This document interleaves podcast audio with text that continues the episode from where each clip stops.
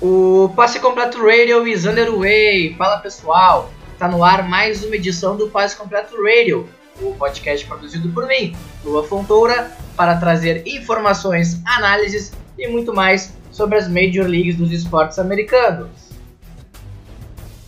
Last week no Passe Completo Radio recebemos a pergunta do ouvinte William Aires, que questionou quais são os horários dos jogos. Respondendo então ao William, quinta-feira é o dia que inicia a rodada da NFL. Às 21 horas e 20 minutos começa o jogo, horário então de prime time, e assim como no nosso canal, onde sempre às quintas-feiras estarão disponíveis novos episódios, a NFL também inicia a sua rodada. No domingo são quatro horários, às 14 horas, às 17 horas e 5 minutos, às 17 horas e 25 minutos e também o jogo da noite de prime time às 21 horas e 20 minutos. E no domingo, você sabe, a gente faz a nossa projeção para os jogos lá no nosso Twitter, no arroba RD. E fechando a semana, segunda, o jogo também de prime time, só que um pouco mais cedo, às 21 horas e 15 minutos, dia da nossa tradicional live do canal, onde a gente trará sempre os principais jogos da rodada como destaque e faremos o pré-game, o pre-game do Monday Night Football. E se você também tem dúvidas sobre alguma jogada, jogador ou franquia, seu time favorito, marcação polêmica, regra ou algo relacionado com o jogo, mande para nós através das nossas redes sociais, o arroba que iremos responder ao longo dos nossos próximos episódios. E hoje vamos começar a analisar a AFC, Conferência Americana, iniciando com a AFC East, divisão na qual pertencem o New England Patriots, o Buffalo Bills, o New York Jets e o meu Miami Dolphins. Dado o kickoff no episódio, começamos o primeiro quarto falando dos Patriots. A divisão se chama AFC East, mas poderia muito bem ser chamada de AFC Patriots, já que a franquia de New England domina a divisão desde o início dos anos 2000, onde venceu por 17 oportunidades, sendo desde 2009 de forma consecutiva. Campeão da divisão 21 vezes, os Patriots são a franquia com a maior aparição em Super Bowls na história, onde chegaram à decisão 11 vezes, e também é a franquia com o maior número de títulos, junto do Pittsburgh Steelers, com 6 no total buscando mais uma vez chegar ao Super Bowl. Os Pets, como são conhecidos e chamados por seus torcedores, tiveram campanha de 12 vitórias e 4 derrotas em 2019 e iniciaram 2020 com uma vitória e uma derrota, vencendo o Miami Dolphins e perdendo para o Seattle Seahawks. A principal movimentação da franquia nessa off-season foi talvez a de maior surpresa, já que o time não renovou o contrato de Tom Brady, quarterback que venceu todos os seis Super Bowls do time e é provavelmente o melhor jogador da história dos Patriots, provavelmente de toda a história da NFL. E para o seu lugar foi contratado Ken Newton, que havia sido dispensado pelos Panthers, como comentamos no episódio sobre a NFC South. E por mais que não seja fácil perder o seu principal jogador, eu acho que os Patriots melhoram com o Newton como seu quarterback o ataque acaba se tornando mais dinâmico, já que agora contam com um jogador móvel na posição que se movimenta muito bem em campo, correndo muito bem também com a bola, o que acaba dificultando o trabalho das defesas adversárias, que precisam, além de estarem atentos no jogo aéreo e no jogo terrestre, ficar de olho em Newton, que é o recordista de touchdowns terrestres da posição, e já mostrou nesses dois primeiros jogos da temporada que continua sendo uma ótima opção para o jogo corrido. E além do Newton, os Patriots contam com outros dois grandes jogadores: Stephon Gilmore, jogador de defesa que atua na posição de cornerback e atual melhor jogador defensivo da liga, e Julian Edelman, wide receiver, vencedor de três Super Bowls e MVP do Super Bowl 53, onde teve 10 recepções e um total de 141 jardas. Então, além do que Newton, olho no Stephon Gilmore e, é claro, no Dylan Edelman.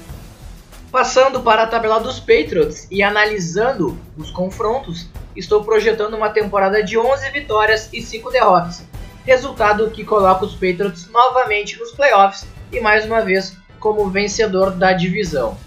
E dentro dessa projeção, uma das vitórias é contra o Baltimore Ravens na semana 10. As equipes que se enfrentaram em Baltimore no ano passado e os Ravens acabaram ganhando, no jogo em que Lamar Jackson provou todo o seu potencial para ser o MVP da temporada, o que acabou acontecendo no final do ano passado. Mas para esse ano, eu acho que o head coach dos Patriots, Bill Belichick, estará melhor preparado para conter os avanços de Lamar, diferente do último jogo, onde ainda era uma novidade o modelo de jogo dos Ravens. Então, o jogo da semana 10, um jogo para ficar de olho, onde projetamos vitória para os Patriots, ajudando o time a fechar a temporada com 11 vitórias e 5 derrotas, como já dissemos, ganhando novamente a AFC East. Iniciando o segundo quarto, vamos falar do Buffalo Bills, franquia de grande história nos anos 90 e considerado o próximo time a dominar a AFC East. Os Bills tiveram campanha de 10 vitórias e 6 derrotas no ano passado, classificando-se para os playoffs através do Wild Card. E iniciaram esta temporada muito bem, com duas vitórias nos dois primeiros jogos, contra os Jets e contra os Dolphins. Vencedor da divisão sete vezes, os Bills tentam neste ano voltar ao Super Bowl, fato que não ocorre desde 1994, ano da última vez que a franquia esteve presente na decisão da NFL, quando inclusive se fez presente por quatro anos seguidos, entre os anos de 1991 e 1994, mas acabou perdendo todos eles. Então os Bills também fazem parte das franquias que nunca venceram sequer um Super Bowl. A principal movimentação dos Bills na off-season foi a troca pelo jogador, o wide receiver Stephon Diggs, que veio do Minnesota Vikings. E já nas duas primeiras semanas da temporada, mostrou que a troca valeu a pena, principalmente pela rápida adaptação com o quarterback dos Bills, Josh Allen. Já na semana 2, Diggs teve um total de 153 jardas recebidas e um touchdown marcado, deixando claro que é um jogador que os Bills acertaram ao fazer a troca. E o destaque desse time dos Bills e um dos líderes é exatamente Josh Allen, seu quarterback, que neste início de ano vem liderando a liga em jardas passadas, com 729 e expressivos 6 touchdowns anotados. Ele que busca quebrar sua melhor marca, que é de 20 conquistados no ano passado. Josh Allen, então, é o destaque do Buffalo Bills para esta temporada de 2020. Começou o ano muito bem. E para essa season, estamos projetando 9 vitórias e 7 derrotas, uma a menos que no ano passado, mas o suficiente para que os Bills se classifiquem mais uma vez para os playoffs através do Wild Card. E dentro dessas nove vitórias, o duelo da semana 14, que projetamos como os Bills vencendo os Steelers, trará um fato interessante. Três irmãos estarão presentes na mesma partida. Terrell e Trey Edmonds pelos Steelers e Tremaine Edmonds pelos Bills. Fato que não acontecia desde 1927 e que aconteceu no ano passado, exatamente com esse mesmo jogo quando os Bills saíram vitoriosos. E esse ano, na nossa projeção, irá se repetir mais uma vez uma vitória dos Buffalo Bills. Além disso, o duelo entre Ben Roethlisberger e Josh Allen, quarterbacks com estilo de jogo bem parecidos. E aqui eu acho que a defesa dos Bills vai prevalecer contra o ataque dos Steelers, garantindo a vitória da semana 14 e ajudando os Bills a irem aos playoffs com campanha de 9 vitórias e 7 derrotas. Voltando do halftime do episódio de hoje, iniciando o terceiro quarto, vamos falar sobre o New York Jets, que vem de campanha de 7 vitórias e 9 derrotas em 2019, não tendo se classificado para os playoffs, e vem de um início de 2020 com duas derrotas em dois jogos, onde perdeu para os Bills e os 49ers. Campeão da divisão apenas duas vezes, os Jets tentam voltar aos playoffs, o que não acontece desde 2010, quando ficou a um jogo de chegar ao Super Bowl, já que perdeu na final da Conferência Americana daquele ano. Super Bowl, inclusive, onde o time esteve presente apenas uma vez em toda a sua história, no ano de 1969, quando venceu a edição de número 3 naquele jogo que ficou marcado pela entrevista que o seu quarterback da época, Joe Namath, deu no dia anterior da partida, onde garantiu que os Jets venceriam o então favorito Baltimore Colts. Fato que se confirmou em campo, onde os Jets venceram pelo placar de 16 a 7. Então, aquele Super Bowl número 3, o único título aí da franquia do New York Jets. E a principal movimentação dos Jets nessa off-season foi a sua escolha de primeira rodada de draft, Mac Becton, jogador de linha ofensiva que joga na posição de tackle. Becton, que vem da Universidade de Louisville, chega para ajudar o problema da linha ofensiva dos Jets, que cedeu 52 sacks para as defesas adversárias, uma média de 3,25 por partida. E também, claro, ajudar a proteger seu quarterback, Sam Darnold. Então, os Jets esperam que o Beckton consiga ajudar a resolver esse grande problema da linha ofensiva do time. E o destaque dos Jets vai para o running back Livion Bell, jogador que tem um grande potencial e já foi inclusive considerado um dos melhores running backs da sua posição na liga, quando ainda jogava nos Steelers, antes de assinar com a franquia de Nova York no ano passado. Bell então vai para a sua segunda temporada com os Jets e se espera que ele tenha um ano melhor do que 2019, quando também sofreu com um mau desempenho da sua linha ofensiva. Então se espera que Beckton, primeira escolha dos Jets nesse último draft, e Bell, destaque da franquia, tenham uma boa sintonia para que o time consiga bons resultados ao longo desta temporada.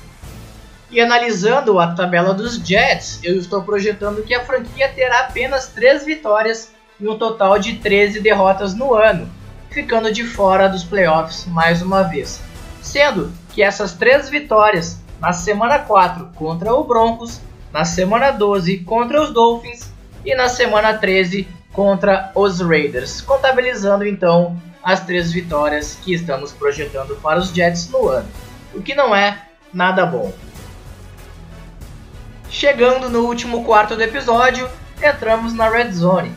E agora vamos falar do meu Miami Dolphins. Sim, o criador deste podcast também torce para um time da NFL. Único campeão invicto da história da liga, terminando a campanha de 14 vitórias e nenhuma derrota no Super Bowl, quando venceu o até então Washington Redskins no Super Bowl 7, pelo placar de 14 a 7 no ano de 1973. Os Golfinhos de Miami já venceram a AFC East por 13 oportunidades, mas a última vez foi lá em 2008 e a sua última aparição na pós-temporada foi em 2016. Então os Dolphins aí não chegam à pós-temporada há 4 anos. Vencedor do Super Bowl por duas vezes e um dos times mais dominantes da liga entre os anos 70 e início dos anos 90, Neste momento, os Dolphins passam por um processo de rebuild, quando a franquia está em reconstrução. Seu head coach Brian Flores vai apenas para seu segundo ano no comando e ainda está atrás de um time ideal, o que pode levar ainda uns anos para acontecer. No ano passado, os Dolphins venceram apenas 5 jogos e saíram derrotados em 11, ficando fora dos playoffs e neste ano iniciaram a temporada com duas derrotas em dois jogos, perdendo para os Patriots e para os Bills. E nessa off-season, Miami foi um dos times que mais contrataram jogadores vindos da Free Agency, o mercado de agentes livres. Entre eles, Byron Jones, que será, já é, o quarto cornerback melhor pago da liga e vai jogar com Xavier Howard, que é o quinto melhor pago da liga na posição de cornerback. Então Miami está formando, já formou uma das melhores duplas de corner de toda a liga, o Xavier Howard, que já era jogador do Miami, foi draftado pelo time há algumas temporadas. Mas além disso, o time foi atrás no draft de seu quarterback para o futuro, Tua Tagovailoa, jogador que vem da Universidade de Alabama, que era inclusive cotado para ser a primeira escolha de todos no último draft mas uma lesão no quadril fez com que o Tua saísse apenas na posição de número 5 para o Miami Dolphins, o que deixou a torcida bastante feliz, já que o torcedor dos Dolphins reza para ter um franchise quarterback desde que Dan Marino, seu grande jogador da história e um dos maiores da história da NFL, se aposentou no ano 2000. E o torcedor do Miami já vem sonhando com Tua desde que ele saiu do banco de reservas na final do College Football de 2018 para ajudar Alabama a vencer o título daquele ano. Inclusive, foi criada uma tag pelos torcedores, a tag Tank for Tua, onde o termo tank significa tancar, ou seja, perder os jogos quase que de propósito para ter uma escolha alta de draft. Mas o Miami não precisou fazer isso.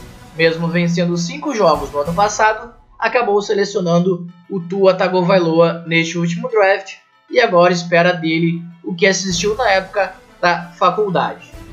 E mesmo com a escolha do Tua, eu acho que os Dolphins não vão usá-lo ainda nesta temporada e sim deixá-lo apenas como reserva, o que já aconteceu nas duas primeiras semanas da temporada atual. Ele ficou então na reserva do Ryan Fitzpatrick, que é o titular do time e já tem longos 16 anos de experiência na liga. Seguindo então os passos de como os Chiefs fizeram com o Patrick Mahomes em 2017 e os Ravens com o Lamar Jackson em 2018, quando eles foram selecionados no draft, mas ficaram seu primeiro ano inteiro na reserva. E hoje são quarterbacks titulares de suas franquias, inclusive com prêmio de MVP para cada um deles. E o Mahomes também já venceu um Super Bowl. Então, nesse primeiro ano do Tua Tagovailoa, eu acho que os Dolphins vão seguir uh, os mesmos passos do que fizeram Baltimore Ravens e Kansas City Chiefs quando selecionaram seus atuais quarterbacks no draft.